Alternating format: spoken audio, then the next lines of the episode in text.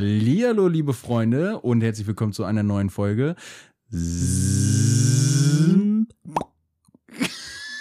Ich glaube, das hört sich später so lustig an, weil du doch so lustig eingeatmet hast. Ja, ich, ich glaube vor allem habe ich es diesmal voll versaut, den Plop. Ach Quatsch, versaut. Ey, im Vergleich zu dem Anfang, gut, okay, wir hatten da auch andere Mikros. Keine, wie, wie heißen die Mikros Ja. nochmal? Nah, Nahverkehrsmikros? Nee. Nahaufnahmemikros? Nahbereichsmikrofone, also halt speziell für so Stimmen auf. Ja, aber lass es einfach. Wir haben andere Mikrofone. Es ist, es ist so herrlich. Ich will dich nicht überfordern. wir, wir haben gerade eben eine Testaufnahme gemacht und Chris sagt, du bist immer so leise, du bist immer so leise. Ich so, ja, du bist ja so nah dran.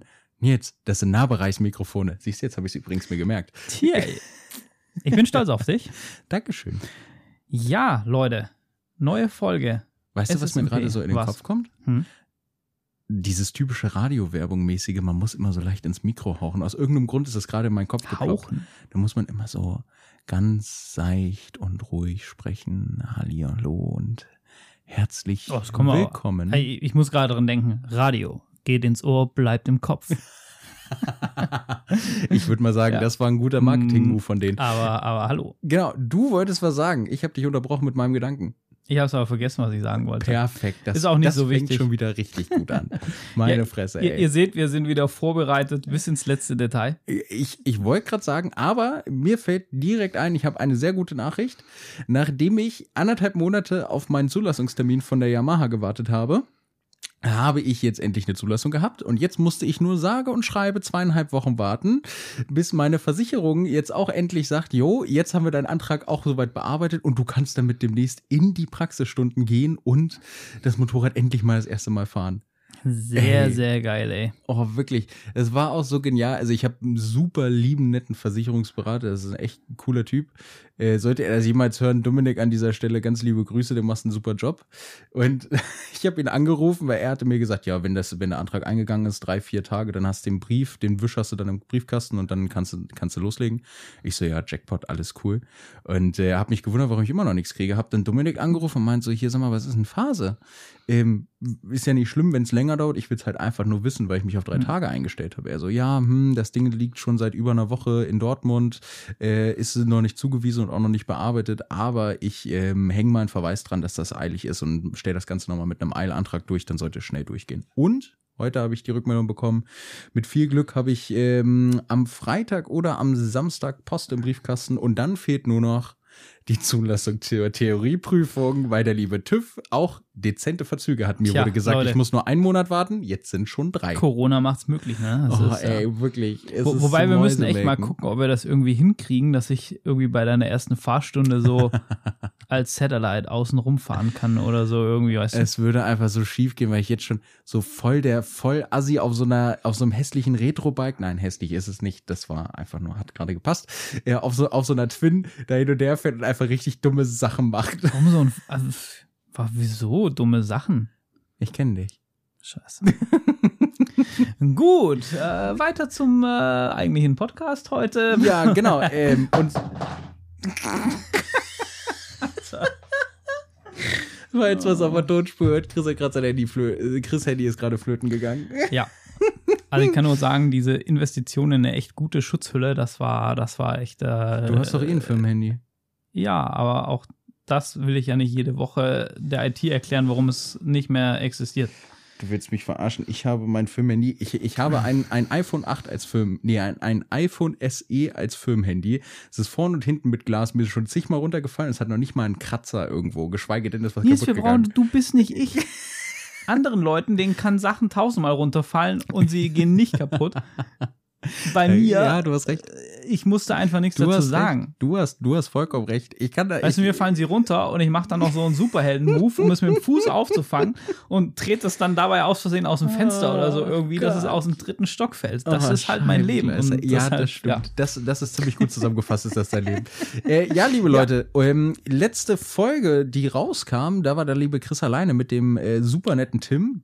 Weil von uns aus gesehen müsste das jetzt die kommendes Wochenende. Genau, wobei ich hier noch Vatertag gestehen muss, rauskommen. weil die ein bisschen Ach, mehr Arbeit ne? in der, in der Post, ähm, Post-Production auf sich nimmt. Ich weiß noch nicht, kann auch sein, dass die Folge davor kommt. Ansonsten, lieber Tim, seh es mir nach, ich bin dran. ähm, ja, dann, dann können, dann, dann wird es wahrscheinlich darauf hinauslaufen, dass, dass die hier, denke ich mal, davor läuft. Vermutlich, vermutlich. Ja, dann, dann lass uns das jetzt einfach spontan Freut euch drauf, planen. wird aber eine coole Sache. Mehr Genau. verrate ich da noch nicht. Ich würde nämlich anteasern. Das, das Thema, weil ich habe noch News im Gepäck. ähm, ja, kommen wir gleich. Also, ja, kannst ja gleich raushauen, aber zu, zu Mhm. Tim noch mal kurz. Also, Ähm, Tim war, äh, ist, ist ein super cooler Kerl, der uns über Instagram angeschrieben hat. Und äh, zwischen Chris und Tim herrschte eine gewisse Harmonie, möchte ich mal gerade sagen. Nein. Aber Tim, Tim ist ein echt ein ziemlich cooler Kerl, der unheimlich was auf dem Kasten hat und eine super interessante Geschichte hat. Und der liebe Chris hat, ähm, soweit ich weiß, ich habe äh, die Folge auch noch nicht gehört und auch habe noch nicht viel vom Inhalt ähm, mir erzählen lassen, weil ich selber sehr gespannt bin. Ähm, hat ein sehr schönes Interview rausgemacht, um da vielleicht so ein bisschen zu teasern. Es geht so in Richtung Rennsport und äh, damit zusammenhängende Entwicklungsmöglichkeiten und Prozesse. ja, also es ist auf jeden Fall was für die ganzen äh, richtigen Technik-Nerds. Ja. Also es ist schon. Obwohl, schon ob, obwohl ich glaube, selbst das, was du erzählt hast, und ich glaube, selbst, selbst so ein paar, einige Sachen, Ja, die haben mich ja. auch erstaunt, obwohl ich kein Technik-Nerd bin. Ja, es ist gar nicht, also es ist, glaube ich, für alle cool. Es ist mal interessant, das zu hören. Es ist für, für, für alle was dabei. Teilweise schon ein bisschen arg nerdy, teilweise nicht, aber. Ja, so ein Blick hinterm Vorhang, ne? Ja, ja das, auf jeden Fall. Das finde ich, das Ja, ist eigentlich das sehr geil. Allergeilste. Genau, damit genug geteasert und Chris, jetzt darfst du endlich reden. Ich übergebe in deinen 10-Minuten-Monolog mit deinen News. Nein, ich, ich wollte einfach, wir haben das ja ganz gern. Du hast doch auch News dabei aus der Enduro-Ecke. Ähm, Ach so, da haben wir gerade drüber ja, gesprochen. haben wir gerade drüber gesprochen, so viel zum Thema Vorbereitung. Mann, ich habe Ähm, heute einen harten Tag hinter mir. Du auch. Du, du kannst kurz nochmal dich sammeln und, und ich, ich fange mal Genau. an mit, mit meinen News aus, aus der Rallye-Ecke.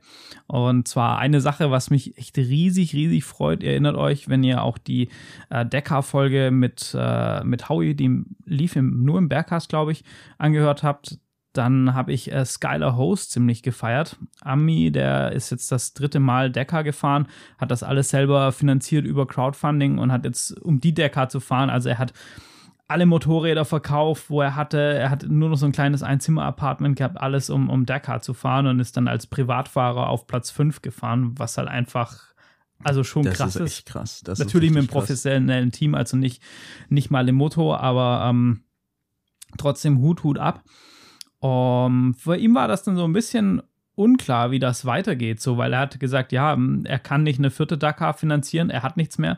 Er hat dann äh, in, im Podcast, ah genau, da komme ich gleich noch zu einer Empfehlung, äh, zu einem Podcast. In einem Podcast-Interview hat er dann eben erzählt, naja, dass ihn gerade so sein, sein Kumpel auf einer, auf einer etwas älteren, ich glaube, das war irgendwie 300er KTM EXC, Mhm. ähm, also TPI Zweitaktmodell von 2012, wo aber schon so ein bisschen durchgenudelt ist, Ja. äh, gerade fahren lässt, weil er einfach nichts zum Fahren hat und so. Oh, und Scheibenkleister. ja, total krass. Und deshalb hat mich das mega, mega, mega gefreut, äh, jetzt mitzubekommen, dass äh, Skylar Hose aufgrund von seiner, von seinen tollen Leistungen, weil er auch schon bei, bei der letzten Dakar ist er, glaube ich, irgendwie auf Platz, äh, auch Platz 9 oder 8 gefahren als Privatfahrer Krass, und so. Also ist der war echt konstant echt gut. Und er hat jetzt einen Vertrag bekommen und zwar ähm, fährt er bei Husqvarna oder Ro- Rockstar Husqvarna hat er einen Dreijahres äh, Werksfahrervertrag bekommen Das ist so geil. und ist da jetzt am Start und ich, ich freue mich riesig für ihn, weil er halt, also er hat wirklich alles gegeben dafür und das jetzt, dass sich das so auszahlt, das, ähm, das freut mich echt, ja. Ich finde, das ist so eine, so eine kleine moderne Cinderella-Story, was ich äh, super geil finde. So ein bisschen Zero to Hero und Ja. man bekommt nochmal gezeigt, dass es einfach funktionieren kann. Ja, total, auf jeden Fall. Also mit genügend Leidenschaft für was kann man Oh schon, ja, kann man oh schon ja. viel, viel erreichen. Ja, genau. Und der startet gerade, komme ich schon zum nächsten Punkt, äh, bei der Sonora Rally. Die ist in Mexiko, also auch wo, wo der ganze Baja-Wahnsinn abgeht und so. Ähm, in der Ecke gerade am Start. Die erste Rallye auf, auf dem Bike schon fürs Rockstar Energy Team. Ähm, sehr, sehr cool. Ist das eigentlich eine etablierte Rallye? Ja, ja, das wollte ich gerade sagen. Also okay. ähm, guckt, euch, guckt euch das unbedingt mal an. Also da ist zum Beispiel auch das äh, Honda-Werksteam am Start, wo auch Decker fährt und so weiter. Ähm, Matt Sutherland ist am Start, den kennt vielleicht der eine oder andere aus der Serie Races to Places, Afrika Eco Race und von, von der ganzen Geschichte mit Be Linden Posket. Bevor, bevor du, ich, ich muss dich einmal kurz unterbrechen, ihr müsst dazu wissen, vor, vor der Folge ist Chris nochmal kurz die Starterliste durchgegangen von der, von der Rallye und geht das so durch und sagt so, ja, Matt Sutherland, den kennen wir ja. Und ich mir einfach nur so dachte, nein. und es dann mit drei Namen so weiterging und ich einfach dann nichts gesagt habe, weil ich ihn in seinem Denken nicht unterbrechen sollte. Und so ein paar Sekunden später guckt Chris mich so an, du kennst keinen der Namen, oder? Ich meine, hallo, Ricky Brabeck fährt da mit, ne, vom Honda-Werksteam und Hört naja, sich auch ein bisschen so nach einem Nachtisch an oder sowas oder Ja. nach geschmolzenem Käse, ich weiß Also- nicht. Also Brabeck ver verbinde ich mit Ofenkäse. wa warum? Ich weiß es nicht. Aus irgendeinem Grund erinnert mich das an Roget.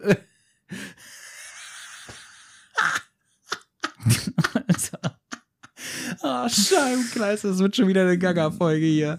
Ah, ja, okay, entschuldige bitte, du Irgendwas, darfst gerne. irgendwas Rick- haben die Ricky- heute mit dir gemacht, ey. Ich weiß es auch nicht. Mich, mich durch die Nudelpresse gedreht. Naja, ja, irgendwie so. Ja, genau. Sonora Rally läuft gerade, da fährt er mit. Ähm, sehr cool. Und für den einen oder anderen den Rallye interessiert, die ist, die ist sehr etabliert, weil, wie man eben sieht, auch Werksteams, Yamaha-Werksteam ist auch am, am Start und so, äh, sind da dabei und das ist halt schon eine sehr professionelle, anspruchsvolle Rallye. Allerdings auch ein gutes Feld für Amateure und auch für so Rallye-Einsteiger und so. Ähm, ja, aber die ist eben sehr beliebt und gerade in der ganzen Ecke ist halt so dieses ganze Wüstenrennen-Thema ähm, total, total angesagt und so. Ja, ich meine, du hast da ja nicht viel anderes in der Ecke, ne? Da geht, Ja, du, du halt kannst halt Wüste. eigentlich da eh nichts anderes machen, Ja. außer mit irgendwas schnell durch die Wüste fahren, wenn du Spaß haben willst. Viel, sonst ist da halt nichts.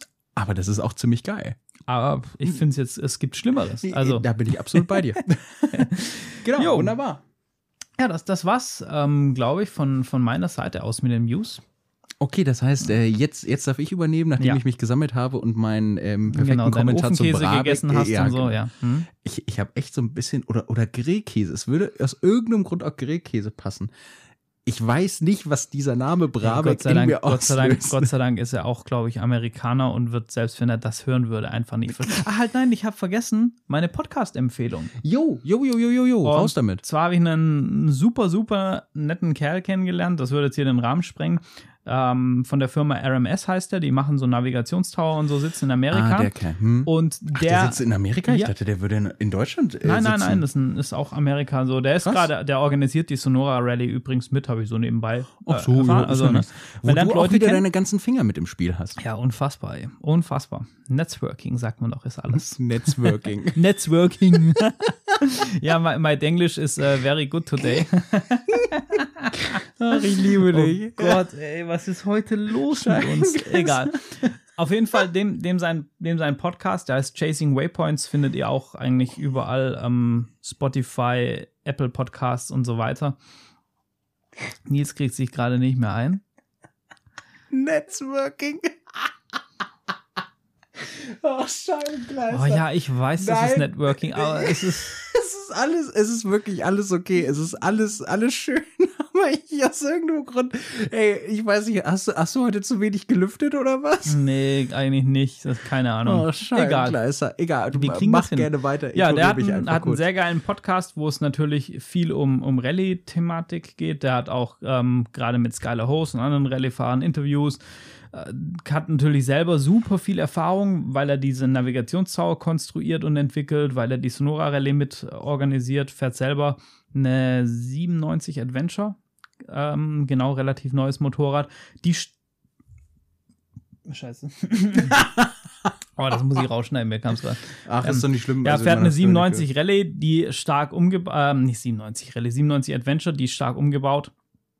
Um, ja, cooler Typ, hört mal rein, Chasing. Waypoints. Ach, KTM. Ja, ja. Ähm, ja, okay. Mhm. genau. Ich dachte gerade so 97 Adventure, die Honda kenne ich noch nicht.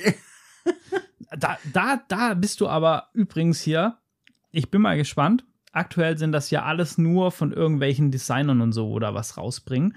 Und, aber ich meine. Du meinst die kleine Twin? Ja, genau, wo, wo schon so ein bisschen Rumors in der Bubble sind. Wer weiß, was da kommt. Ich meine, nach dem Erfolg von der T7 wird es nicht überraschen, wenn Honda ein Bike Eben. irgendwo in der, in der Liga versucht zu platzieren. Und da sind jetzt schon echt krasse Designstudien, ob sie die Transalp wieder aufleben als kleine Afrika-Twin. Das wäre ziemlich geil, muss ich und, sagen. Und auch, ja, ich weiß halt nicht, weil die, also die Transalp ist ein super Motorrad, aber vom Marketingnamen war die Afrika-Twin schon immer so ein bisschen das Kultigere. Deshalb weiß ich nicht, ob sie das machen würden oder ob sie das nicht auch einfach unter, unter kleiner Afrika-Twin, also CRF 700 irgendwas, dann äh, vermarkten. Mal gucken, also spannend. Aber also von den Designentwürfen sind schon einige geile Sachen dabei, wo sich Honda wirklich ähm, gerne dran orientieren darf. Das wäre schon, schon cool. Das hört sich aber auch wirklich geil an. Was mir dazu jetzt gerade noch eingefallen ist, Honda hat ja auch einen ziemlich ähm, schlauen Move gemacht, nachdem Yamaha sich jetzt Pool Taris eingekauft hat, um so ein bisschen Marketing zu machen für die T7. Erfolgreich, muss man dazu sagen. The Seeker, also der, der ja, Kurzfilm mega. von Pool Taris, ja. genauso wie Kevin Gallas, der ja die Yamaha dann gefahren ist. Ähm, ich, ich, Holiday at Home heißt es, glaube ich, weiß genau. nicht mehr genau. Das war über Touratech, aber das war nicht über Yamaha direkt. Ja, ja. passend, sehr, sehr guter Hinweis nochmal. Ähm, sind beide Yamaha gefahren und jetzt ist Honda, nach, hat Honda nachgezogen und hat Tony Bu äh, eine Afrika-Twin in der Hand gedrückt. Und was der Kerl mit der Afrika-Twin macht, leck mich am Pöppes. Ja, da will man seine eher wieder so verkaufen und denken, ach nö, ich, so ein Roller ist auch es toll. Ist, es ist wirklich krass. Also, also echt, der ähm, Kerl fährt mit dem Ding äh, und, und da merkt man, und das ist, finde ich, ein guter Punkt, wo wir spät, den wir später nochmal aufgreifen werden, er fährt die ganze Zeit auf einem leichten Motorrad und trainiert da drauf und auf einem schweren kann es trotzdem machen. Genau, ja. Und da schon mal so ein kleiner Teaser für ja. in einer halben Stunde, wenn es gut läuft. Nein, das kriegen wir, das kriegen wir schneller hin, hoffe ich. Alter, wir haben jetzt schon 16 Minuten verbaselt mit ja. irgendeinem Schwachsinn. Ich habe über den Namen Brabeck gelacht, gedacht, gelacht und ich habe währenddessen an Ofenkäse gedacht. Netzworking erfunden. so, siehst du. Aber du hast noch zu, zu, zu einem äh, genau. der wenigen ähm, deutschen Enduro-Fahrer, die so richtig in der Weltspitze mit unterwegs sind. Ja, ja, naja, gut, okay. Also Deutsch dominiert in letzter Zeit schon relativ gut mit, mit Manuel Lettenbichler, der mhm. ja ganz weit vorne fährt. Also ähm, ich glaube, die einzigen, die wirklich, ich überlege gerade, es gibt eigentlich, glaube ich, auch keine richtige Ländervertretung, wo man jetzt sagt, die sind also doch, doch England könnte ich mir noch vorstellen mit Graham Jarvis, Billy Bolt ähm, und noch ein paar andere Namen und vielleicht noch Spanien mit Mario Roman, Joseph Cassi äh, Garcia. Sowas in die Richtung. Naja, ja. aber auf jeden Fall nichtsdestotrotz sehr schöne Überleitung und gute Vorlage, denn das erste Hard-Enduro-Rennen von der World Enduro Super Series hat stattgefunden in Portugal, in Lagares. Lagares. Ähm, ja. Heißt dementsprechend ja. auch, die Veranstaltung heißt XL Extreme Lagares und ähm, war ursprünglich dadurch bekannt, dass sie eine Prologstrecke durch die Hafenstadt, durch die Hafenaltstadt Lagares hatten ähm, wo letztes Jahr sehr eindrucksvoll ähm, Johnny Walker dann nass geworden ist, weil er über einen Teil, ähm, der wurde praktisch über so einen kleinen, ja, was war das? Eine, das so, war so, so eine so kleine so ein, Seebrücke. Ja, so eine Seebrücke, so ein Bootsanleger oder genau, so. Genau, Das ging auch durchs Netz irgendwie, ja. dass ihm da halt die Enduro ins Hafenbecken. Ja, nachvollziehbar, genau. Hm. So, da mussten sie rüberfahren, er hat die Kurve nicht ganz bekommen und schwuppdiwupp ist er dann mal von Platz 3 auf Platz letzter hm, gefallen, wenn man, wenn man das so sagen möchte. Das war schon echt eine Nummer. Genau, aber das war die erste, das war die Aufgabe Auftaktveranstaltung für die Hard Enduro Weltmeisterschaft. Ähm, es haben sich alle wahnsinnig drauf gefreut. Es hieß auch, dass alles ganz normal stattfinden kann. Der Prolog in der Stadt, ähm, nee, Quatsch, der Prolog sollte vorher schon auf dem Militärgelände stattfinden um da so ein bisschen die Zuschauer auch so ein bisschen von fern zu halten. Und dann war der Plan, dass äh, die normale Hard-Enduro-Veranstaltung normal stattfinden kann über die geplante Strecke. Und ein oder zwei Tage vorher kam dann aber doch nochmal eine Behörde dazwischen, die gesagt hat, nein, das findet alles so nicht statt. Also extremer Umbruch. Und meines Erachtens haben sie wirklich das Beste daraus gemacht. Alle Teams waren vor Ort und auch sehr viele private Fahrer, auch aus Deutschland. Also äh, an dieser Stelle mal ein paar Namen genannt. Leon Henschel ist vielleicht sicherlich mal jedem jedem einem Begriff, der irgendwie in Norddeutschland so ein bisschen in der Enduro-Szene unterwegs ist. Äh, Milan Schmüser, auch nee, relativ unbekannt, würde ich mal sagen. Fährt für Scherko, ähm, hat da auch eine ganz interessante Geschichte, kommt aus dem Dreisport und fährt echt verdammt gut Motorrad 3, also Hut ab. Und der ist auch so ein bisschen in der Enduro-Welt eingetaucht. Naja, also auch ein paar private Leute waren mit dabei, also dementsprechend alles rappelvoll und da hängt dann natürlich auch so ein bisschen Geld mit dran. Sie haben sich dann letztlich dazu entschieden, dass sie sagen, okay, gut, wir haben schon die Prologstrecke stehen auf dem Militärgelände, dann bauen wir jetzt einfach alles so weit aus, wie es nur geht, weil das ist ein eingezäuntes Gelände, hat damit den, Regul den Regularien entsprochen von der Gesundheitsbehörde. Und dann haben sie gesagt, alles klar, dann bauen wir das Ganze hier mal ein bisschen aus. Mit Erfolg. Also die Videos, die man da gesehen hat, die haben da echt ziemlich cool aufgefahren. Da bin ich auch mal gespannt, was es noch so ähm, für Videos jetzt demnächst rauskommen mit irgendwelchen Onboard-Aufnahmen oder ähnliches, weil ich glaube, das wird echt heavy. Das sah schon echt Respekt dafür. Und ähm, ganz schöne Nachricht und da ganz kurz gesagt, Kevin Gallas ist auf Platz, was habe ich gesagt? Sieben. Äh, sieben oder acht, irgendwie sowas. Ich glaube sogar Platz Ja. sieben gefahren und Leon Hensche ist, glaube ich, auf Platz acht gefahren. Ja. Also das ist krass. Also Hut ab und super interessant. Das ist die erste Saison, wo Gasgas sich richtig zeigt, auch im Enduro-Bereich. Und ich glaube, Letty war auf, äh, auf Platz zwei, wenn ich es weiß, Ja, ja, Gesamtrang natürlich. zwei. Also, Also, ja, er hätte war, also äh, fand ich auch trotzdem cool. Nee, also ich muss ganz ehrlich sagen, bei, bei, bei Manuel Lettenbichler habe ich echt nichts anderes erwartet. Aus irgendeinem Grund. Weil der Kerl hat einfach solch ein Niveau an Fahr fahrerischen Können und solch eine Historie mit seinem Vater.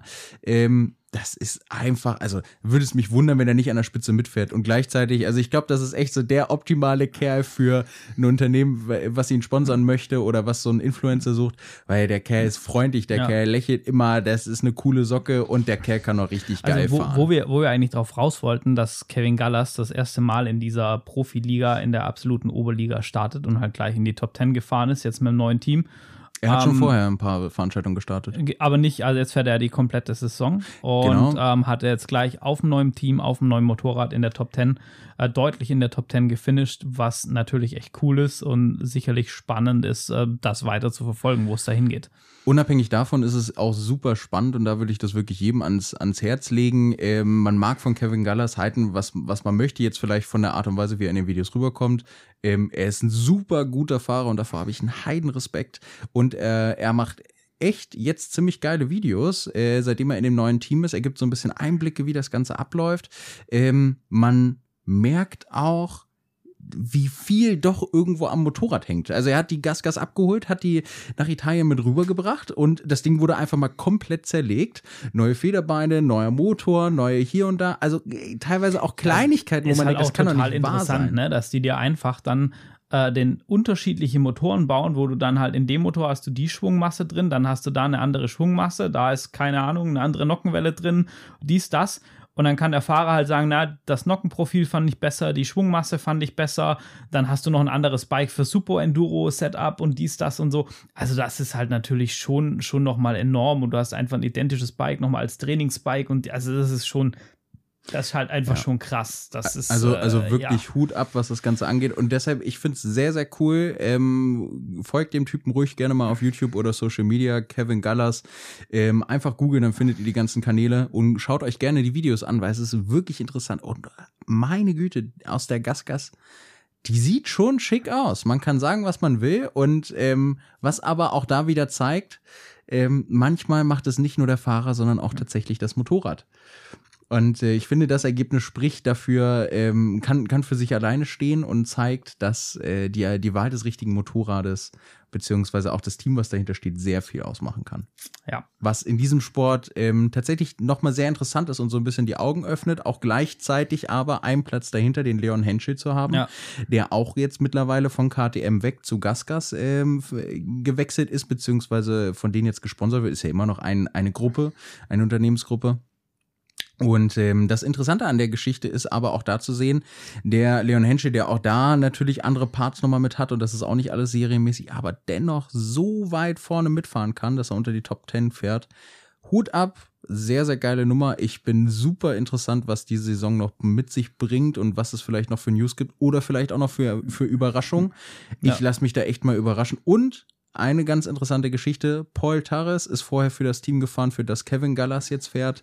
Ähm, und Paul Tarres ist jetzt von Yamaha na, eingekauft, ja, eingekauft worden. Ja, Genau, halt wird jetzt von Yamaha ja. gesponsert, genau. Und ähm, er fährt auf einmal irgendwie nicht so gut. Hm. Also das ist schon, das ist tatsächlich ein bisschen auffallend, äh, ist, ist sehr interessant. Mal gucken, wie sich das noch entwickelt Ja, über, die, ähm, über die Saison. Das dürfte auf jeden Fall sehr lustig und interessant werden. Wobei, nachdem du gerade Optik angesprochen hast, möchte ich an dieser Stelle einfach nochmal ganz wichtig erwähnen, dass die Enduro mit der absolut schönsten Optik leider.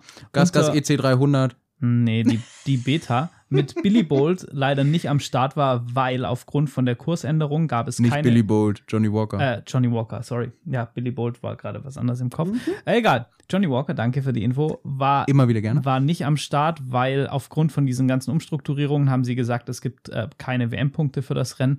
Und ähm, Johnny Walker hat gerade wohl verletzungsbedingt noch ein bisschen, ist er in der Regenerationsphase und hat dann gesagt, gut, dann fährt er eben nicht mit, weil das Risiko dann halt einfach zu groß ist. ähm, Aber das Interessante an der. Geschichte, ähm, das mit den WM-Punkten stand nicht von vornherein fest, sondern das war ein Zwiespalt. Man, die Fahrer wussten nicht, ob sie jetzt WM-Punkte bekommen oder nicht. Hm. Das haben sie wohl erst fest kurz vor oder kurz nach der Veranstaltung mitgeteilt bekommen. Das war, also das ist auch nochmal eine sehr Also interessante laut, Geschichte. ähm, laut, wenn man die Videos von, gerade von Kevin Gallas anguckt, dann war es kurz vor dem Rennen, wo sie die Info bekommen ja, haben guck, so. dann passt das ja. Aber Genau. dann war, dann war es Dann trotzdem kann eine ich gute die Entscheidung Entscheidung. nachvollziehen. Ja, so, total. Aber da Ja. bin ich auch nochmal sehr gespannt, wenn, wenn Johnny auf der, auf der Beta da ankommt und alle platt macht. Ja, Das Klar. wird schön. Das wird schön. Und ja, doch, das ist für mich gar keine Frage, dass das einfach das beste Motorrad im Feld ist. Das würde ich so jetzt nicht sagen, aber es, sieht, es, es fährt auf jeden Fall, was die Serienoptik angeht, und das ist ganz wichtig hervorzuheben, was die Serienoptik angeht, ähm, verdammt gut aus. Mhm. Das muss man sagen und äh, ich bin froh, dass du die Entscheidung getroffen hast. Ich auch. Das Aber das dir. ist heute nicht das Thema. Leider. Ein bisschen, Ein bisschen. Ja, ja, doch, stimmt ein bisschen. weil Auch. es ein leichtes Ja. Motorrad. Und, und unser Thema war, ich habe mir Nach einer das so halben ein- Stunde kommen wir jetzt auch ja, auf unser Thema. Yay. Sorry. Mir, mir ist da so ein bisschen eingefallen, wo ich gesagt, okay, dieser, dieser Thema, dieses Thema Offroad-Fahren allgemein irgendwie. Ganz viele Leute sagen ja, sie, sie würden gerne mal Offroad-Fahren ausprobieren und haben vielleicht auch ein Motorrad, ähm, was mehr oder weniger die, die Voraussetzungen dafür mitbringt. Und es gibt natürlich auch die Möglichkeit, einfach zu sagen, ich möchte in Offroad-Sport einsteigen, egal ob das jetzt Trail, Enduro, Motocross ist. Ähm, und da war einfach so mal ein bisschen über diese Herangehensweise, weil ich weiß also aus meiner Erfahrung, ich habe irgendwie einen Motorradführerschein gehabt, hatte dann eine Enduro und oder Reiseenduro eben da die, die kleine Dommy und wollte irgendwie immer Offroad fahren, aber habe halt auch so schweren Einstieg dazu gefunden, dann einfach so. Weil klar, ich konnte damit nicht im Motocross-Verein, dazu hat auch das Geld halt gefehlt. Ähm, dann hatte ich irgendwann die Afrika-Twin und deshalb wollen wir heute einfach mal so, so ein bisschen drüber reden. Ähm, wie komme ich denn da hin und welche Optionen habe ich und vielleicht auch so, dass wir einfach beide unsere Erfahrungen mitteilen, ähm, auch was wir anders machen würden. Also äh, die Mhm. Frage, würde ich heute noch mal mein erstes Enduro-Training auf der Afrika-Twin fahren? Und Mit solche Dinge. Straßenreifen. Ja, Das ist tatsächlich richtig. Und da vielleicht so ein bisschen als Einstieg, ähm, ich denke mal, viele von euch, die zuhören, werden sich auch so einen Suchfilter bei eBay Kleinanzeigen gesetzt haben. Ich habe mir einen Suchfilter auf Enduro einfach nur. nur einer wäre. Ey, das ist auch wieder richtig. Ja. Ich habe, glaube ich, irgendwie 10 oder 20 gesetzt. Ähm, naja, genau. Ich habe mir einen Suchfilter auf Enduro im Umkreis von 220 Kilometern gesetzt. Und was da teilweise unter Enduro Das angeboten ist Wahnsinn, oder? wird. Lecco mio. Da hast du echt alles. Von der, von der 50 ein Kubik, äh, keine Ahnung, bis hin zu. Ne, unabhängig jetzt von der Kubikanzahl. Du hast eine Hard-Enduro und eine Voll-Enduro, aber du hast auch gleichzeitig eine BMW RL50 GS da stehen. Das ist, Hm. also entschuldigt bitte, ich weiß, es ist vielleicht ein bisschen Hate Speech, das soll es aber auf Teufel komm raus nicht sein, aber für mich ist das keine Enduro, es ist Das ist eine, eine Reise-Enduro. Reise-Enduro. Dankeschön. Und, und da sind wir aber auch schon direkt bei so einem Punkt, was ich finde, was ganz, ganz entscheidend ist für diese, für diese Grundaussage, ja, ich möchte mal Offroad-Fahren ausprobieren. Ja, was ist denn Offroad für dich und was möchtest du davon ausprobieren? Weil Genau, theoretisch ist ist, ist Offroad fängt da an, wenn die Straße, zu, also wenn der Asphalt zu Ende ist, kann man sagen. Offroad, ja. Ja, Offroad. Aber es ist halt ein Riesenunterschied. Fahre ich über einen, über einen, äh, über eine Schotterfeldweg, wo 1000 Traktoren schon drüber gefahren ist, wo das alles total festgefahren ist. Äh, knall ich durch irgendein Steinfeld, fahre ich irgendwelche Dünen hoch und runter oder bin ich so richtig im, im technisch kniffligen Gelände, wo ich irgendwelche äh, Baumstämme, zwei Meter Absätze habe, wo ich hoch muss oder was auch immer. Also sehr, sehr passend dazu finde ich auch tatsächlich dein Video, was du, was du rausgebracht hast über deine erste Fahrt und deine Abholung von der Beta, wo du ja auch sehr passend dann nochmal mit der, mit der Stimme aus dem Off gesprochen hast und gesagt hast, ähm, es ist, du, du hast zwar Offroad-Erfahrung, aber es ist einfach nochmal was komplett anderes, mit der Ja. Beta in solch einem Gelände jetzt zu fahren. Und selbst für dich, auch wenn du die Theorie kennst und wenn du da echt ein riesiges Fable für hast und super viel Wissen, die Praxis fehlt einfach trotzdem. Ja. Und das ist auch so eine Geschichte, ne? Genau, Und ergänzt genau das, was du gesagt hast. Was ist für mich eigentlich Offroad? auch dass das Motorrad Also, ja, nicht, also was heißt komplett anders? Die Kupplung und, und Gas, das, das funktioniert überall gleich.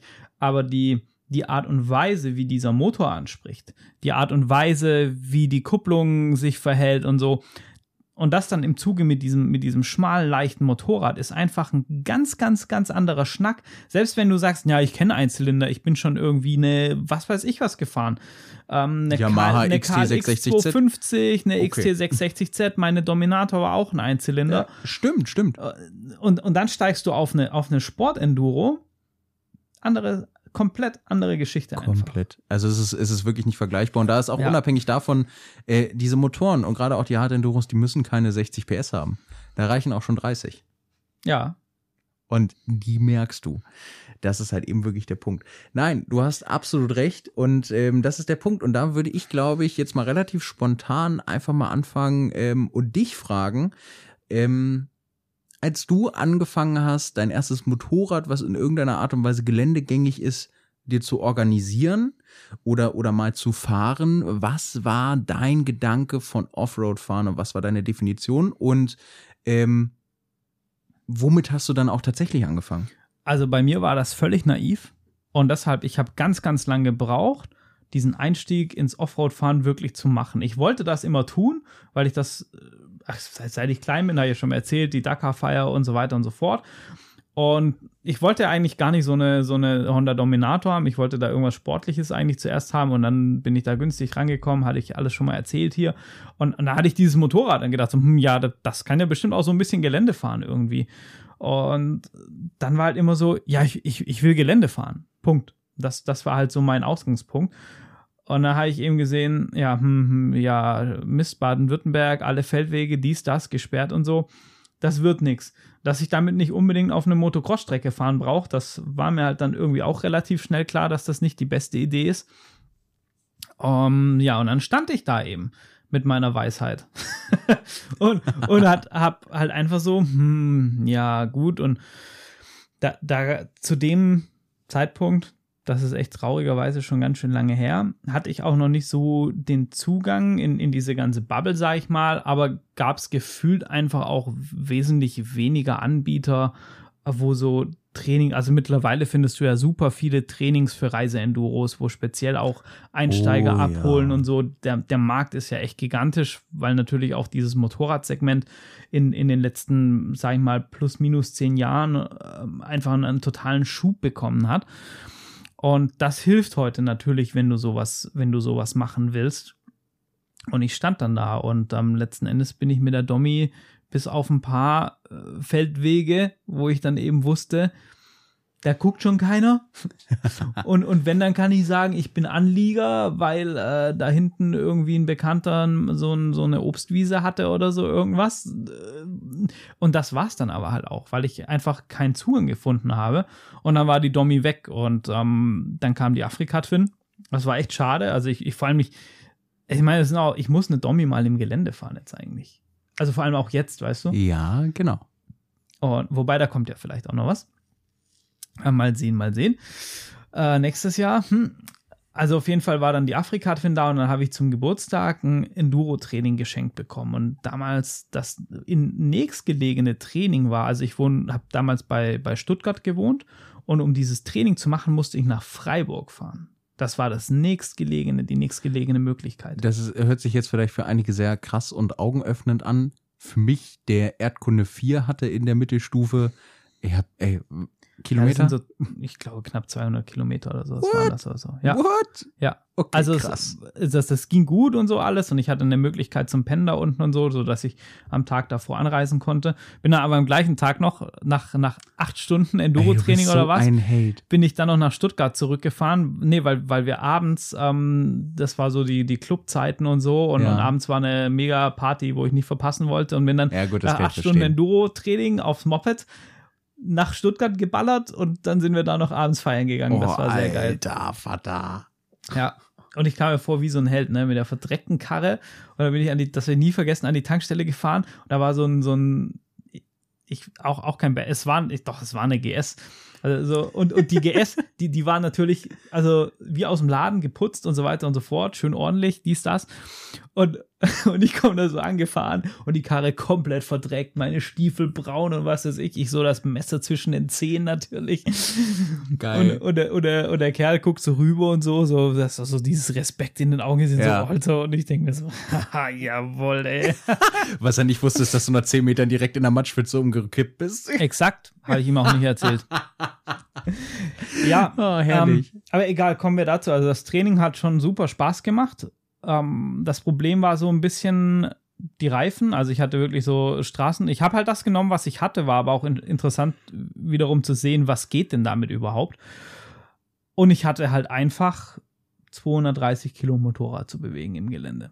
Ja, So. wom- womit waren die anderen ungefähr da? So ganz grob? Ähm, du, das war ziemlich gemischt. Wir hatten einen mit einer, mit einer GS dabei, mit einer großen, mit einer 1200 oder nee, nee, war nicht die 1200, 1100 GS oder so, bisschen älteres Modell. Dann dem seine Frau hatte eine 800, F800 GS. Dann waren zwei auf, ähm, glaube ich, CRF 125 oder 250, also so, so Dual Sports von Honda kleine. Das waren Leihbikes. Das hätte ich damals auch machen sollen, by the way. Ähm, und dann waren noch zwei. Ah, die waren auf irgendwelchen Spotties, auf irgendwelchen Sportenduros unterwegs. Ich glaube, irgendeine Yamaha und eine alte Gasgas oder so. Ich weiß es nicht mehr so genau. Ja, gut. Ähm, ja. also praktisch ähnlich wie dein, wie dein letztes Enduro-Training auch relativ durchmischt, erstaunlicherweise. Ja, So ein bisschen. Ja, ja. Nee, ja, ein bisschen. Aber was man halt sagen muss, die, dies, das Training war halt schon auch eher ausgelegt ähm, für, für schwere Enduros. Gut. Also haben die schon auch so Richtung Reiseenduro und so. Mit, mit, der, mit der Beta hätte ich mich da, glaube ich, gelangweilt auf dem Training. Das ist, ähm, ja. ja, nachvollziehbar. Aber was heißt gelangweilt? Nee, gelangweilig ist das nie, aber ich sage mal so, vieles, was da eine Herausforderung gewesen ist mit der Afrika-Twin, wäre halt einfach nicht so die, der, die Challenge gewesen mit, mit der, mit, äh, mit der Sporti. Das hat man auch gesehen. Ähm, die Jungs, wo, wo da mit den Sportlern waren, die waren zumindest an dem, an der, das war ein Zweitagestraining, ich habe aber nur den ersten Tag mitgemacht. Die waren, die waren, denen war, glaube ich, auch ein bisschen langweilig an dem Tag. Ist ja auch Die nachvollziehbar. hatten aber halt auch schon ein bisschen Erfahrung, Crossstrecke und so, selber irgendwo rumgeeiert und dann kommst du auf ein Eissteigertraining, wo ich halt komplett blutige Anfänger waren und die anderen auch so ziemlich und so. Und das, ja. Aber es war gut, das Training. Also, weißt du, was ich lustig finde? Hm? Du hattest ja jetzt dein, dein, dein Einsteigertraining, weil das fortgeschrittene Ja. Jahr nicht stattgefunden hat. Ja. Aber du hast dich selber trotzdem einfach schon als Fortgeschrittenen eingestuft. Und von dem, was du beim Einsteigertraining erzählt hast, dachte ich mir, hä, du, weil das, das, Einste das Einsteigertraining war von vornherein das Richtige. Ja, nein, aber ich habe das von Howie gelernt. Ein, einfach mal immer in die fortgeschrittenen Gruppe gehen, viel einstecken und dann lernt man am meisten. Hm, Ja. Ja, ist okay. Geht, Aber- geht ein bisschen gegen meine das ist- Philosophie, das aber ist ist- vollkommen in das- Ordnung. ist ja nein. eine andere Einstellung. Nein, das war jetzt so ein bisschen mit Augenzwinkern Richtung Howie gemeint. Aber Na, ähm, okay. der, der Punkt ist aber halt auch, was ist ein Einsteiger und was ist ein Fortgeschrittener? Das ist absolut richtig. Das zu definieren ist, ist so what. Und ich bin halt auch jemand ähm, gewesen. Ich habe mich immer in Einsteigertrainings nur und so Mhm. gedacht, na, ich will nicht und dann willst du ja auch nicht der Bremsklotz sein und so bei sowas. Aber irgendwie habe ich dann gesagt, okay, nee, ich will nicht nur einen Tag, ich will einfach zwei Tage am Stück. Und ich habe da dann auch angerufen, gesagt, Leute, passt auf, ich bin jetzt hier dreimal bei euch gefahren, dies, das, das sind meine Kenntnisse. Macht das Sinn, das fortgeschrittenen Training mit zu buchen? Oder sagt ihr, nee, nee, wir fangen da erst an, wenn du irgendwie einen, einen 10-Meter-Table springen kannst, drunter brauchst du dich gar nicht anmelden, so nach dem Motto. Und Hm. da haben die gesagt, nein, nein, das baut einfach nur auf, auf dieses Einsteigertraining und so weiter, wo du das vertiefst und ein bisschen mehr Geschwindigkeit dazu nimmst, mach das ruhig, das ist okay, wir passen das eh mal an der Gruppe an. Ja, also ich mache das, wenn, dann halt, das war mit Absprache. Ähm, ich würde mich dann nie einfach irgendwie so sagen, ja, ich schreibe mir jetzt da ein und wird schon ja, klappen dann passt so. das doch. Nee, dann ist doch alles safe. Genau, das ist auch unfair. Der, also das ist so der erste Punkt. Leute, schätzt euch ehrlich selber ein. Das ist das aller, allerwichtigste, egal ob ihr ein Training bucht, ob ihr da selber was probiert bei der Geschichte, weil sonst habt ihr keinen Spaß und die, die anderen Teilnehmer haben dann halt eventuell auch keinen Spaß und das ist dann blöd für alle einfach. Ja. Ja, aber so die, die, diese Frage, was ich mir jetzt gestellt habe im Zuge dessen auch, ist das Thema, und da bin ich mal gespannt, was du sagst. Du hast ja schon ein bisschen angeteasert, deine Meinung dazu. Ich habe jetzt quasi mit der Afrika-Twin alles angefangen, war dann auf Kreta, bin in der Afrika, mit der Afrika-Twin in der Lüneburger Heide rumgefahren, jetzt kam die Beta, also das leichte Bike quasi. Also ich habe mit schwerem Bike angefangen und gehe jetzt auf ein leichtes. Hm. Und das ist was, Leute, ganz ehrlich, ich würde das nicht mehr machen. Ähm, ich würde das aus dem Grund nicht mehr machen, weil ich schon das Ziel habe, ähm, Gelände zu fahren, was deutlich über Schotterpisten oder anspruchsvolle ähm, Pisten rausgeht. Wenn ihr sagt, nee, ich will reisen, ich will ein bisschen hier irgendwie durch die Seealpen oder so tingeln, Schotterpisten fahren und so weiter und so fort, dann finde ich das ziemlich easy. Dann gibt es dank diesen ganzen Reise-Enduro-Trainings, die es überall gibt und so tolle Einstiegsmöglichkeiten, vielleicht auch da mit einem Leihbike anfangen, dass man sich nicht das eigene Bike selber schrottet. Achte ja, darauf unbedingt, dass ihr dann was habt, wo die Schäden mit versichert sind, weil sonst kann das halt echt teuer werden und vor allem, wenn ihr dann Angst habt, ich darf hier nichts kaputt machen, das bremst euch im Kopf, das ist nicht gut. Das ähm, spricht aus Erfahrung. Ja, ja, Lehrgeld bezahlt, egal, aber das mhm. ist trotzdem, das bremst dich und blockiert dich im Kopf und du musst im Kopf frei sein dafür. Aber für, für das, wo ich sage, naja, ich, ich möchte halt schon, also ich, ich, ich werde kein, kein Graham Jarvis mehr oder sonstiges oder ich oder auch kein, was weiß ich, Rallye-Profi mehr, aber egal, ich möchte halt einfach gucken, wie weit ich komme. Und dafür, um diese Technik zu erlernen, finde ich es mit einem leichteren Motorrad angenehm. Angenehmer einfach. Ja. Also müsste ich, wäre ich heute noch mal an dem Punkt, ich glaube, ich würde mir entweder gar nicht so ein, also die, zu sagen, ich würde die Afrika-Karte nicht kaufen, fühlt sich komisch an. Aber ähm, also ich fände es besser, wenn ich tatsächlich für das erstmal so ein Dual Sports Bike mit Straßenzulassung und so, man kann eh, du brauchst nicht die Leistung zum Touren fahren. Also liebe Grüße an Markus, der fährt mit einer 250 CRF und der ist überall unterwegs. Der fährt an die Schweiz, nach Italien, was weiß ich was und so.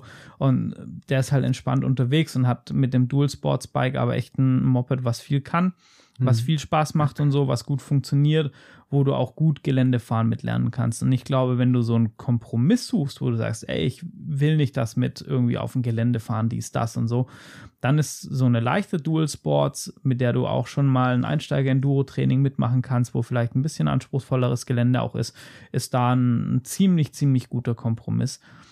Und ich, ich finde es, weil ich dazu komme, dass das ganze Fahren lernen und die Technik, was mich auf der Afrika-Fin besser gemacht habe, habe ich in Kreta gelernt, auf der 250er KLX, habe ich bei dir auf dem Trailgelände die zweimal oder wo ich jetzt leider nur geschafft habe mitzugehen und habe ich tatsächlich auf, den, auf dem Enduro-Training und jetzt auf der Beta halt natürlich arbeite ich da auch dran weiter und so, habe ich für mich da gelernt und finde das ein bisschen einfacher von einem leichten Motorrad aufs schwere Motorrad zu transferieren. Absolut ja. richtig. Das ist, das ist absolut der Punkt und da geht auch so ein bisschen die Faustformel. Man, viele Leute möchten ja gerne verallgemeinern und ähm, da, da, da nähere ich jetzt mal diesen, diesen Bedarf. Ähm, desto leichter das Motorrad, desto mehr muss ich mich bewegen. Ja. Punkt. Mehr muss man dazu eigentlich nicht sagen. Bedeutet natürlich auch im Umkehrschluss, fange ich auf ein Schwermotorrad an und äh, fühle mich da sehr sicher, ist das schön und gut. Aber wenn man jetzt, ähm, bestes Beispiel war ja, als du das erste Mal bei mir mit auf der Trailer standest, ähm, du bist gefahren, als, als, als wärst du noch nie Motorrad gefahren. Ja. Also, das äh, hört sich hart an. Natürlich ging dann Kuppeln und sowas, hat alles funktioniert und natürlich hat es ein anderes Ansprechverhalten und, und, und. Aber allein schon die Tatsache, du hast mal keinen Sitz. Du musst die ganze Zeit stehen. Wie ist das auf einmal jetzt mit so einem leichten Motorrad? Ich, ich gebe ne, geb einen leichten Lenkbefehl, auf einmal ist, ist das Ding gefühlt schon um die Kurve. Ja. Ähm, das, das, das, das kennt man vielleicht gar nicht von der Reise-Enduro, wo man sich dann richtig reinlegen muss und viel mehr ja, wobei, ganz äh, ehrlich, Kraft aufwenden muss. Ich habe das jetzt beim Enduro-Training wieder gemerkt, auf einem schweren Moped wirst du faul.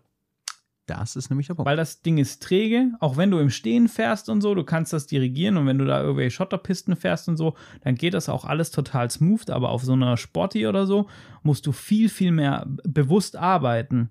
Und dieses bewusst arbeiten hilft dir aber halt auf dem großen Bike dann auch. Du hast die Verallgemeinerung verstanden. Nein, aber es ist tatsächlich genauso. So, die sind halt eben ein bisschen fickeriger. Wenn mhm. da mal so ein Steinchen irgendwie quer liegt, dann äh, schmeißt dich eine Hard Enduro oder eine Sport Enduro eher mal aus der Bahn als eine Afrika, wenn die da durchsegelt, Oder wenn du tiefen Boden anhast und dann dein Best Buddy anrufen musst und sagen, Nils, das Motorrad macht ganz schlimme Sachen. ja, aber, ja. aber das ist ja, ey, apropos, das ist ein ziemlich gutes Beispiel, äh, was wir hatten auf dem, äh, auch auf dem YouTube-Video kommt das, glaube ich, nicht so ganz rüber, nur so ein bisschen, wenn man drauf achtet. Nee, das ähm, war aber auch nicht der Tag, wo der Boden tief war. Nee, Das nee, nee, nee, darum Video. geht's gar nicht, darum geht's gar nicht, darum geht's gar nicht. Äh, sondern es dreht sich um deine Haltung auf dem Motorrad, wo ich mir das angeguckt habe und gleich gesagt habe, du stehst viel zu weit vorne. Und das ist so eine Sache, die, bist, die, die warst du sicherlich gewohnt von der Twin, weil bei der Twin musst du relativ weit vorne stehen, da bleibt dir eigentlich kaum eine andere Möglichkeit. Und man hat vielleicht so ein bisschen mehr das Gefühl von Sicherheit, wenn man über dem Lenker steht, in irgendeiner Art und Weise. Ist jetzt nur Vermutung, muss nicht sein, kannst du gerne korrigieren, falls du es weißt. Ähm, es ist aber so, dass dadurch dann halt eben auch die Probleme im Schlamm kamen. Und als du dann weiter nach hinten gegangen bist, es dann besser wurde. Also bei, bei der Twin merkst du es zum einen nicht so, weil das Motorrad halt natürlich vom Gewicht her in einer ganz anderen Liga ist. Auf der anderen Seite bin ich mit der Twin auch, ja doch, das, das Sandding und so, aber ich, ich sag mal so, da musst du dich halt schon wirklich richtig krass nach, nach hinten lehnen, dass du da einen Effekt hast. Wenn du da einfach nur deine Hüfte ein bisschen nach hinten bringst, wo du bei der Sportenduro auf einmal gefühlt das Doppelte an Traktion hast als vorher. Und das ist bei der Afrika Twin halt eher so, ja. Und, Ja. und aber auch, weißt du, die ganze ähm, Ergonomie vom Motorrad, wo dir halt das gar nicht so ermöglicht, so viel zu arbeiten. Also, weil halt breiter und, und, und alles und so. auch, auch einfach anders geformt. Ich meine, das ist ja schließlich ein. Straßenmotorrad. Das ist ja dazu konzipiert, dich in einer gewissen Art und Weise oder, oder in einer gewissen Art und Weise den Fahrer im Motorrad zu integrieren. Ja. Mal mehr, mal weniger, je nachdem, in welchen Bereichen man unterwegs ist. Und dann ist es auch vollkommen klar, dass du halt eingeschränkt bist in der Bewegungsfreiheit. Guck mal, was war das für ein Aufschrei, als die T7 rausgekommen ist, wie viele Offroad-Videos es auf Ja, einmal gab, ja. wie viele Leute gesagt haben, ey, ich kann mich bewegen darauf, das ist ja der Hammer. Au- Auf der anderen Seite habe ich aber halt auch schon gemerkt, dass wenn du, wenn du das mal ausprobiert hast auf einem leichten Motorrad, dann probierst du das auch auf einem schweren Motorrad aus. Natürlich im Rahmen des Möglichen. Ja. Und dann merkst du auch, ah, das hat ja doch auch einen Effekt und kann helfen oder, oder das sollte ich vielleicht vermeiden, weil, weil es äh, nicht gut ist oder so, auch wenn sich das nicht so krass auf, auswirkt, einfach weil die, die Masse da so ein bisschen dagegen hält, aber es ist halt trotzdem nicht, also die Physik funktioniert ja trotzdem immer gleich. Genau, das ist es. Das Einzige, was sich unterscheidet, ist die Trägheit der Masse. immer. Ja, genau, dass sie immer gewinnt, ist absolut richtig. Nein, das ist, das ist ein sehr, sehr Mhm. guter Punkt, wenn, denn das, was ich auf einem leichten Motorrad übe und lerne, beziehungsweise das, was ich an Befehlen in das Motorrad hineingebe, bekomme ich viel direkter und verstärkter heraus bei einem leichten Motorrad als bei einem schweren. Ja. Das ist so im Prinzip genau das, was du gesagt hast. Und ähm, deshalb, das sollte man sich immer bewusst sein. Genau, also Aber ähm, damit wir uns hier nicht großartig im Kreis drehen, nochmal noch mal zurück zum Anfang. Was war deine Vorstellung von Offroad-Fahren, als du angefangen ja, hast? ich, ich, hatte, ich hatte halt, ehrlich gesagt, als ich angefangen habe, war das so, ja klar, es gibt so Motocross und so. Da, da wusste ich auch von diesem Enduro-Thema noch gar nicht so. Das Ja. war halt irgendwie so für mich das Gleiche. Das ist ja für ganz viele so. Die sagen Mhm. Motocross, Enduro in einem, in einem Genau. Wort schon fast. ja. Ähm, und ich hatte halt schon so diese Vorstellung, ja, du fährst hier irgendwelche Abenteuerstraßen, irgendwelche Schotter, Schlammpisten im Dschungel von Borneo oder was weiß ich was. Um, und natürlich halt Decker. Das, was ich, das, was ich Mm, da gesehen okay, habe. okay. Und, und das war dann für mich dann halt schon alles so eins und wo ich, ja, das ist ja dann fast so ähnlich und so. Und, und heute sehe ich das halt komplett differenziert. Also Reisebike und Rallye-Bike und Ansprüche und so weiter und so fort. Jetzt würde mich aber mal interessieren, und da musst du jetzt wirklich versuchen, dich ähm, das Ganze zu verallgemeinern. Was ist heute für dich Offroad? Versuche es zu verallgemeinern. Ich weiß, man kann sagen, es ist immer abhängig von der Person und von Verwendungszweck, aber versuche es mal zu verallgemeinern. Das würde mich echt mal interessieren. Ähm, ich, ich unterscheide das aber richtig hart differenziert mittlerweile. Ich weiß, also ich weiß ganz, deshalb, und das ist das Schwierige. ga, ganz krass. Und, und zwar ist es für mich halt so dieses. Nein, nicht differenzieren. Du sollst jetzt ver verallgemeinern. Ich weiß, dass es schwer ist, aber genau das will ich von dir. Weil ich dann nämlich mal gespannt bin, wie du darauf antwortest, weil ich selber die, die Frage auch super Mhm. schwierig finde. Danach kannst du gerne differenzieren. Aber jetzt wirklich mal verallgemeinern. Was ist Offroad? Okay, äh, ver verallgemeinert ist Offroad für mich natürlich abseits von, von geteerten Straßen und ist Offroad für mich das Bewegen eines Motorrads in der Geländegängigkeit, was das Motorrad maximal zulässt, Mhm. an Hindernissen, Ansprüchen zu überwinden, Untergründe zu befahren, verschiedenster Art, verschiedener Traktion, ähm, was eben die Kombination aus meinem fahrerischen Können und dem Motorrad zulässt. Alter, Chapeau. Da hast du jetzt echt mal einen rausgehauen. Das hätte ich jetzt nicht erwartet. Leck mich am, am Pöppels. Wirklich Hut ab. Also Besser hätte ich es nicht machen können.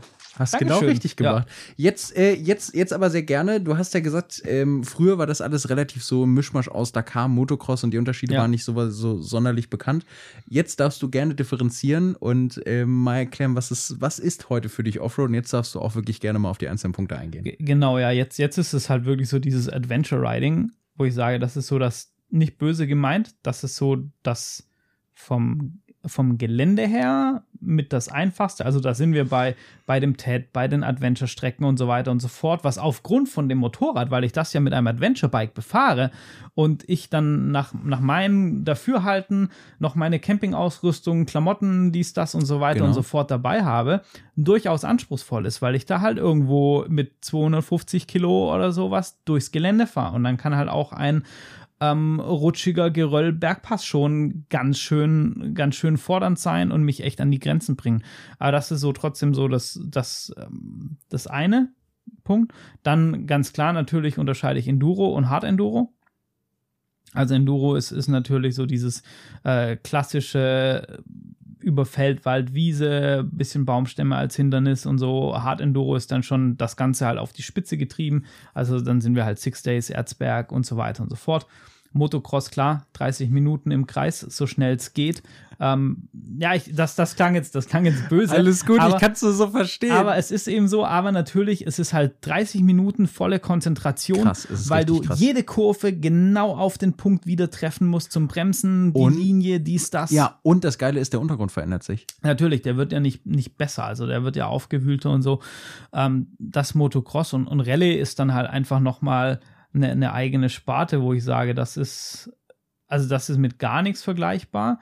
Klar, du hast nicht so das harte Gelände, wobei bei manchen Decker-Etappen und sowas, wo du dir angeguckt hast, wo die echt Geröllfelder hatten Das und so war krass. das war schon hart dieses Jahr.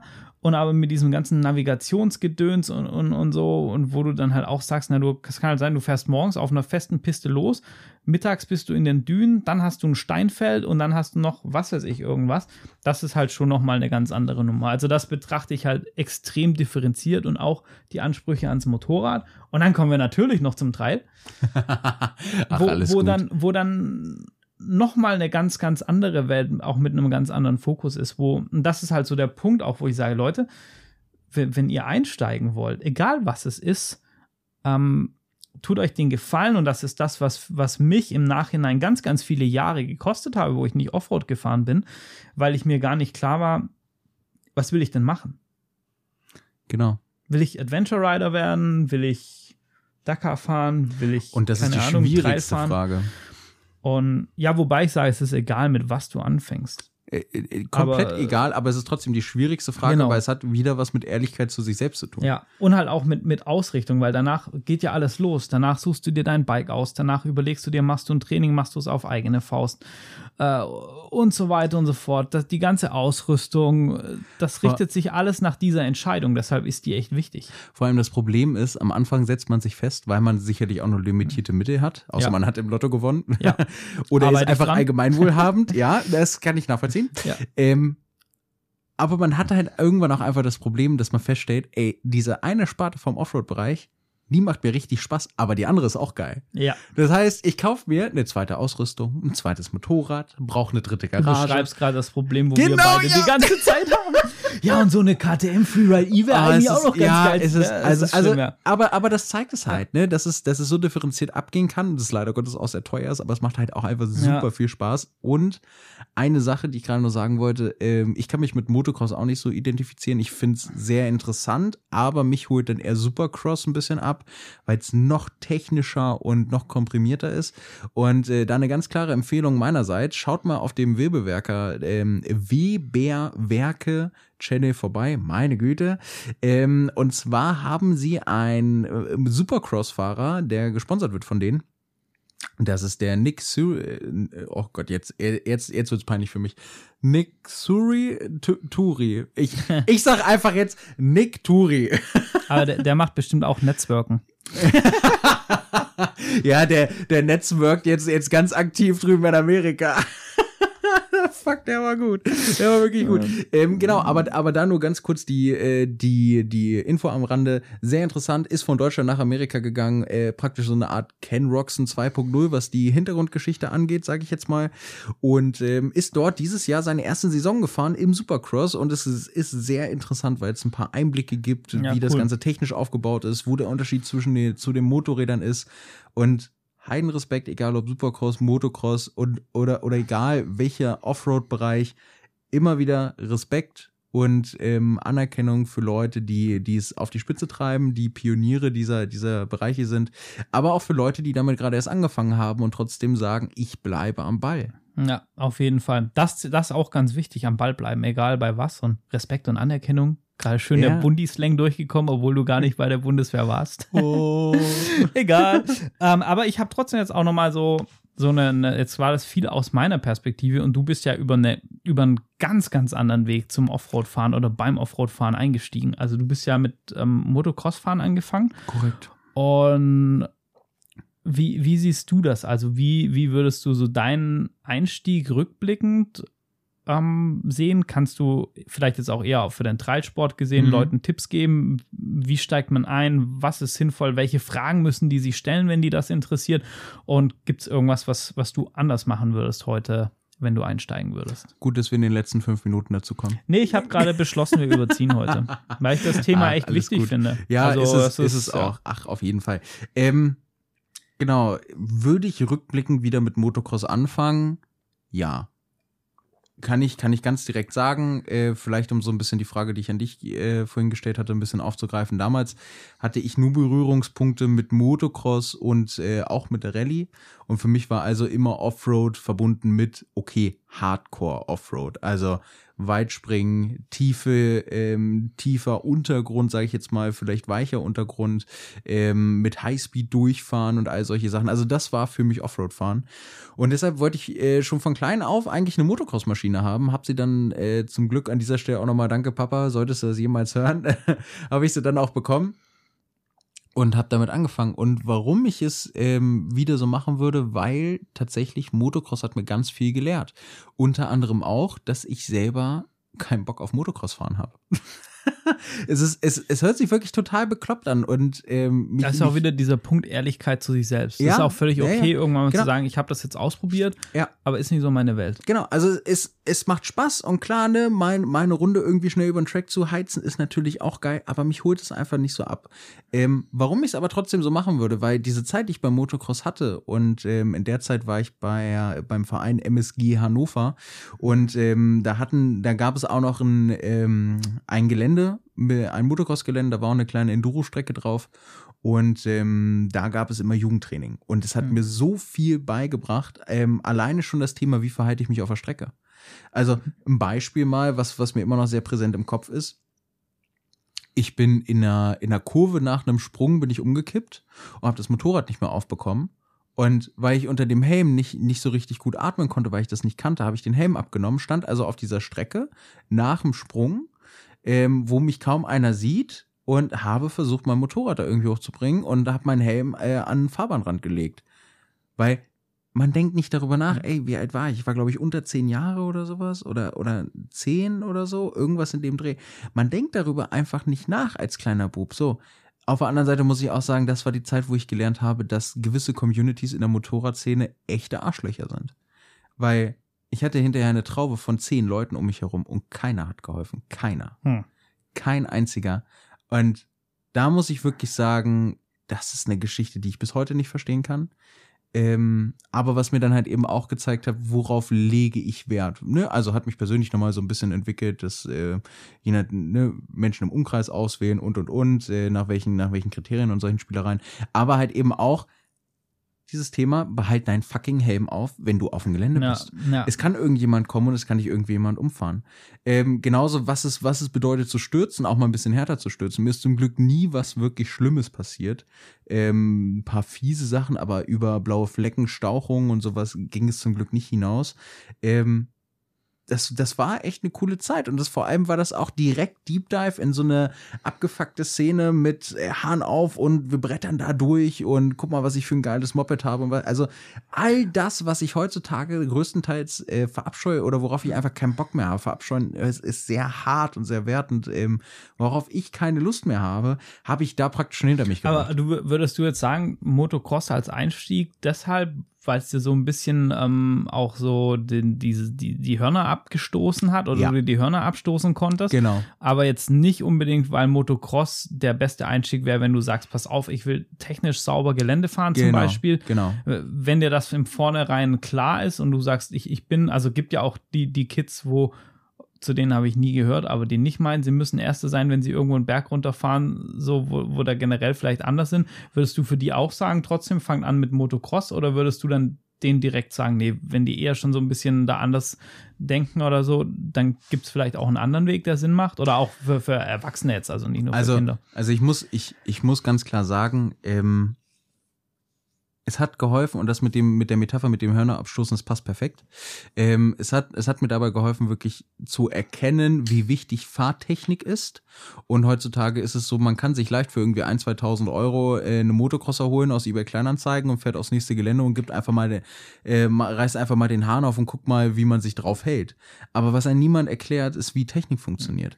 Und man hat da auch gar keinen Zugang. Also was ich empfehlen würde, wenn man wenn man selber weiß, dass man Spaß an Geschwindigkeiten hat und ähm, jetzt jetzt einfach die Geschwindigkeit vielleicht von der Straße aufs Gelände projizieren möchte, empfehle ich es. Mach es. Tu es, sorg für eine geile Schutzausrüstung und dann ist das auch gar kein Problem. Und auch die Gemeinschaft, da bin ich mir hundertprozentig sicher, dass die Community viel, viel besser geworden ist als das, was ich gerade erzählt habe. Klar, ich habe da halt auch eine sehr negative Erfahrung gemacht, die dadurch auch sehr präsent im Kopf ist.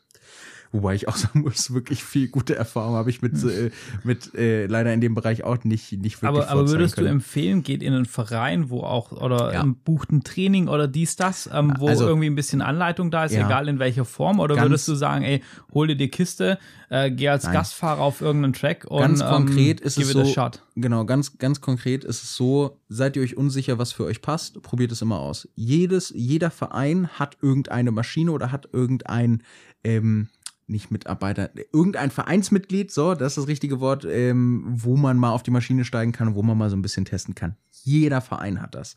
Nutzt es. Wenn ihr das, wenn, wenn ihr keinen Verein in der Nähe habt, dann bucht ein Training ähm, und, und schaut einfach mal, okay, macht das mir überhaupt Spaß? Da kann man auch übrigens bei den meisten kann man äh, mittlerweile Leihmotorräder buchen. Genau.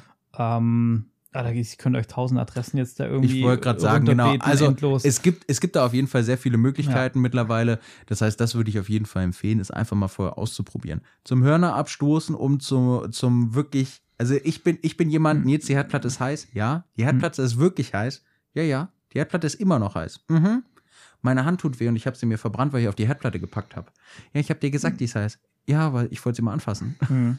So, so ein Typ bin ich halt. Ich muss gegen Wände laufen. Und dafür war das perfekt. Ich habe direkt die Schelle bekommen, wusste, was Sache ist und habe dann auch für mich festgestellt, nach, ich glaube, ein oder zwei Jahren, okay, das gefällt mir ja alles nicht, das ist mir mit so viel Egoismus durchdrängt und das, was ich mitbekommen habe, hat mich nicht abgeholt als junger, junger Kerl, wo ich dann gesagt habe, okay, gut, dann gehe ich zum Trail. Hm. Weil man muss halt auch dazu sagen, beginnt man mit dem Dreisport, muss man verdammt viel Geduld haben, weil es dauert Ewigkeiten, bis man da so ein bisschen die Sachen gelernt hat und bis man die ja. Sicherheit hat. Und es dauert, es, es benötigt einfach Routine. So, man muss sich auch mit Fahrtechniken auseinandersetzen und man muss es auch wirklich wollen. Es macht super viel Spaß, wenn man da so ein bisschen den Dreh raus hat, wenn man da auch hinterher ist und ähm, all solche Geschichten. Aber ich kann auch sehr viele Leute verstehen, die sagen, ich schaff mir, ich, ich habe mir eine Dreimaschine angeschafft, bin zweimal gefahren und seitdem steht sie in der Ecke. Es ist einfach keine Motocrosser, wo man sich entspannt draufsetzt und auch mal um Block fahren kann, sage ich jetzt mal, blöd gesagt. Also die Landwirte, die jo. um ihr Feld fahren. Ja. Ähm, die Stoppelcrosser. Genau, mit der, mit der 3 geht das nicht. Das Ding ist ein Gerät, was wirklich für einen gewissen, ähm, auf, auf, auf, ein, auf, auf, auf einen gewissen Verwendungszweck ausgelegt ist. So. Das ist halt einfach der Punkt dabei. Ähm, das heißt, das ist auch eine super schwierige Sache. Man muss wissen, möchte ich mir die Hörner abstoßen? Würde ich Motocross eigentlich immer empfehlen. Möchte ich mir, ähm, weiß ich selber, dass ich jemand bin, der sehr viele Sachen immer durchdenkt, aus verschiedenen Perspektiven sich anschaut und äh, sich Stück für Stück rantastet. Geht gerne in den, in den Treibereich rein. Bin ich jemand, der so ein bisschen Abenteuer sucht und so ein bisschen Geschwindigkeit und ähm, aber alles irgendwie in einem moderaten Rahmen, hört sich jetzt ein bisschen fies an oder heruntergespielt an, aber in, in, in einem vertretbaren Rahmen, wo ich sie, mich selber noch sicher fühle, ohne dass ich schnell aus, aus meiner Komfortzone rauskomme, sage ich jetzt mal, fang beispielsweise mit der Reiseenduro an. Einfach weil ich sagen kann, okay, ich nehme jetzt mal den Feldweg mit und fahre nicht die normale Strecke nach Hause. Ich kann mich Stück für Stück rantasten, ohne dass ich direkt Motocross drei Meter Sprünge habe oder ähnliches. Oder Enduro auf einmal eine Steilwand und ich weiß nicht, wie ich da hochkomme und solche Geschichten. Also wieder der Punkt, ehrlich zu sich selbst sein und vor allem ausprobieren. Ja. Es gibt die Möglichkeiten, auch jetzt in Zeiten von Corona, ähm, toi toi toi, zum Glück, dass man Trainings buchen kann, diese durchführen kann und ähm, da einfach mal schnuppern kann. Ja, auf jeden Fall. Ich glaube, so ein, so ein Training und so ist halt auch echt, weil ich habe es jetzt bei mir wieder gemerkt bei meinem letzten Training, ob, obwohl ich schon Trainings gemacht habe und mich mit, mit Fahrtechnik doch schon einigermaßen aus, auseinandersetze aus. irgendwie und ich auch viel Theorie kenne, ich einfach gemerkt habe, dass sich viele Fehler bei mir eingeschlichen haben und ich dann aber, also ich habe dann gemerkt, dass Sachen nicht funktionieren am Motorrad, aber ich bin einfach nicht auf die Lösung gekommen irgendwie und ja. da hilft es halt einfach super, wenn du dann von außen eine hast, der sagt, ja, du bist da viel zu steif oder da passt die Haltung nicht oder so, wo du, weil du so mit dem Fahren beschäftigt bist und so gar nicht gar nicht merkst und so und genau. das, ähm, ich, ja ich finde, das ist nochmal ein sehr guter Punkt, ähm, der allgemein ja für, für alles Mögliche gilt in diesem Zweiradbereich. Sucht euch einen Buddy, mit dem ihr trainieren könnt. Ja. Und egal, ob ihr den kennt, ob das euer bester Kumpel ist oder, oder ob ihr den einfach noch nicht kennt und ihr seid das erste Mal auf dem Gelände, fragt einfach, hey, macht es dir was aus, wenn wir gemeinsam fahren? Äh, ich bin der Nils, wer bist du denn? Wie lange fährst du schon? Wie hast du vielleicht dies oder jenes gemeistert? Also geht aktiv zu. Die, die wenigsten Leute werden sagen, das interessiert mich nicht. Und wenn man immer nett, höflich ja. und vor allem auch respektvoll bleibt, ähm, ist das eigentlich überhaupt kein Problem. Also bei mir ist auch, wenn jemand zu mir kommt und sagt, Nils, wie geht das? Dann erkläre ich gerne in der Theorie und stelle mich auch bereitwillig hin und ja. sag, dann üben wir das jetzt mal eine halbe Stunde, Stunde, solange du mir auch zeigst, dass du Bock drauf hast. Ja, auf jeden Fall. Nee, ich habe da die gleiche Erfahrung gemacht, dass dann, keine Ahnung, ah, auch teilweise Leute, ey, du bist neu hier oder so, ja, komm, ich fahre mit dir erstmal eine Runde ganz entspannt und zeig dir die Strecke, wo du ja, drauf achten musst, dies, cool. das und so. Und also da, da muss bei diesen ganzen freien Trainings auch und, und so und, und wo halt ähm, in diesen, in diesen Offroad-Parks, wo ich jetzt halt war, da hast du halt auch eigentlich ein sehr, sehr gutes Klima, was ich bisher erlebt habe, weil du aber so diesen ganzen Wettbewerbsgedöns genau. nicht hast. Und da kommen alle her am Wochenende, wollen irgendwie eine gute Zeit haben und so. Und das ist auch das wirklich ist, richtig ja. geil, weil was ich für Arschlöcher im Dreisport schon kennengelernt habe, ist der Hammer. Wie hm. beschränkt, ich versuche gerade keine schlimmen Schimpfwörter zu sagen, wie beschränkt sind manche Menschen. Also, von, von manchen Kindern, die ehrgeizig sind, die das erste Mal einen Wettbewerb fahren oder letztes Jahr gewonnen haben und dieses Jahr wieder gewinnen wollen. Ey, ich kann es verstehen. Trotzdem finde ich das nicht cool, aber das ist nicht mein Ding. Ne? Ja. Do your thing, solange du mich nicht in meiner, in, in meiner Ausübung jetzt irgendwie einschränkst. So, aber dann hat man teilweise da mit 40er oder sowas oder End-40er, die meinen, ich muss es mir jetzt nochmal beweisen und sich da profilieren und hinstellen, als, als wären sie irgendwie Big Mike und könnten jetzt äh, und erzählen jetzt erstmal ein und drängeln sich vor. Also, weißt du, es geht um so Kleinigkeiten. Und das finde ich wirklich krass und deshalb, deshalb gehe ich da auch so, so stark drauf ein. Also wirklich ein guter Punkt ist, ist man bei Wettbewerben, wird man merken, was da für eine komplett andere und, und, und konträre ähm, Atmosphäre herrscht. Und wenn man wirklich so diese Wochenendfahrer hat, die haben meistens auch Bock drauf. Also ich merke ja. das bei mir jetzt zum Beispiel. Ich bin jetzt die letzten, die letzten Male, wo ich auf dem Dreigelände war, bin ich aus Dreigelände gefahren und von sechs Stunden, wo ich da war, war es auch vollkommen okay, wenn ich nur zwei Stunden gefahren bin und vier Stunden gelabert habe. Ja. Weil das für mich einfach Urlaub ist und gerade auch jetzt so die Möglichkeit ist, so ein bisschen den Kopf frei zu kriegen. Ich finde aber auch selber, selbst wenn du jetzt irgendwie trainierst oder weiterkommen willst und so, es ist trotzdem für uns alle, fast alle Hobby und soll Spaß machen und das darf man irgendwie, finde ich, einfach nicht, äh, nicht vergessen. Und wenn, wenn ich dann höre jetzt auf, auf dem letzten Training, also der, der Trainer ist deutsche Meisterschaften Enduro mhm. mitgefahren und so, ja, was der Dinge erzählt hat, was da abgeht also von wegen, ja, da der eine Fahrer hat dem anderen Fahrer nachts irgendwie an der Bremse rumgepfuscht und so und, und so, so Das ist Scheiß. der Hammer, das ist der weißt Hammer. Du, oder irgendwie, keine Ahnung, Luft aus den Reifen gelassen, wo du denkst, boah, Leute, was? Und, und ich habe jetzt halt die Enduro-Welt eher so kennengelernt, wo ich das erste Mal mit, mit meiner 500er Beta da in der Bande eingerastet Ja. bin, da standen auch irgendwie fünf Leute um mich rum, aber die haben mir alle geholfen. Ist bei dir noch alles dran? Funktioniert Ja, noch genau. alles? Haben mir geholfen, das Moped aufzuheben und so und geguckt und zwei standen oben auf dem Sprunghügel und haben die anderen runtergewunken, dass da keiner in mich reinballert und so und ich denke mir immer, ja, so, so, so soll es doch einfach sein. Genau, so. das ist es. Und dann, dann haben wir alle Spaß, wir kommen alle ähm, gesund mit, mit heilen Knochen wieder nach Hause und, und dann ist so alles gut. Und trotzdem kannst du ja trainieren und ehrgeizig und dies, das und so. Das ja. Genau, das Ja. ist es. Und ich muss auch ganz ehrlich sagen, so dies- diesen Schwenk jetzt weg von dem Anfang hin zu dieser gesamten Gemeinschaft, Bubble und den ganzen Erfahrungen finde ich sehr schön und würde, glaube ich, hier auch heute dann den Break setzen. Ja, auf jeden Ähm, Fall. das passt sich sehr gut. Da haben wir nämlich tatsächlich nur zehn Minuten überzogen. ja. Ähm, ja, mir war es tatsächlich wieder eine Freude. Ich bin sehr gespannt. Das war heute mehr so ein entspannterer Laber-Teil, fand ich.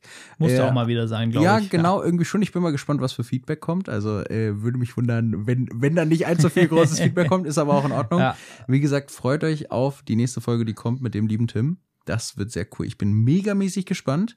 Ähm, ja, von meiner Seite aus bleibt nicht viel zu sagen. Ähm, ich bin der Nils. War schön mit dir, Chris. Und war schön, dass ihr zugehört habt. Und an dieser Stelle übergebe ich Chris mit den letzten Worten. Ja, mein Lieber, dir auch vielen Dank wieder. Wie immer super und ganz, ganz liebe Grüße an euch da draußen alle. Bleibt gesund, macht was draus. Bis zum nächsten Mal. Ciao, ciao. Ciao.